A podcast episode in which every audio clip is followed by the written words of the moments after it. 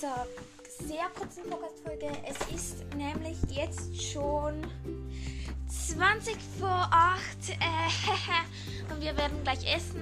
Ähm, und ich wollte heute einfach noch sagen, was den nächsten Folgen kommt und ähm, was natürlich in Tütchen war.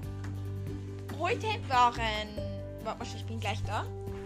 Heute waren. Schweizer Samenzüchter. Also es waren Samen drin. Und zwar Kresse-Samen. Ähm, ja, die man das ganze Jahr lang pflanzen kann. Und ja. Wir haben extra so Kressehalter und so. Ja, oh mein Gott, es geht nicht mal eine Minute bis jetzt. Und in den nächsten Folgen, warte mal, ich bin gleich so weit. In den nächsten Folgen wird Dann über ähm, Feldzeichen und ein Leckerli-Rezept. Also, wir sehen uns morgen wieder. Tschüss! Ach ja, noch etwas kurz.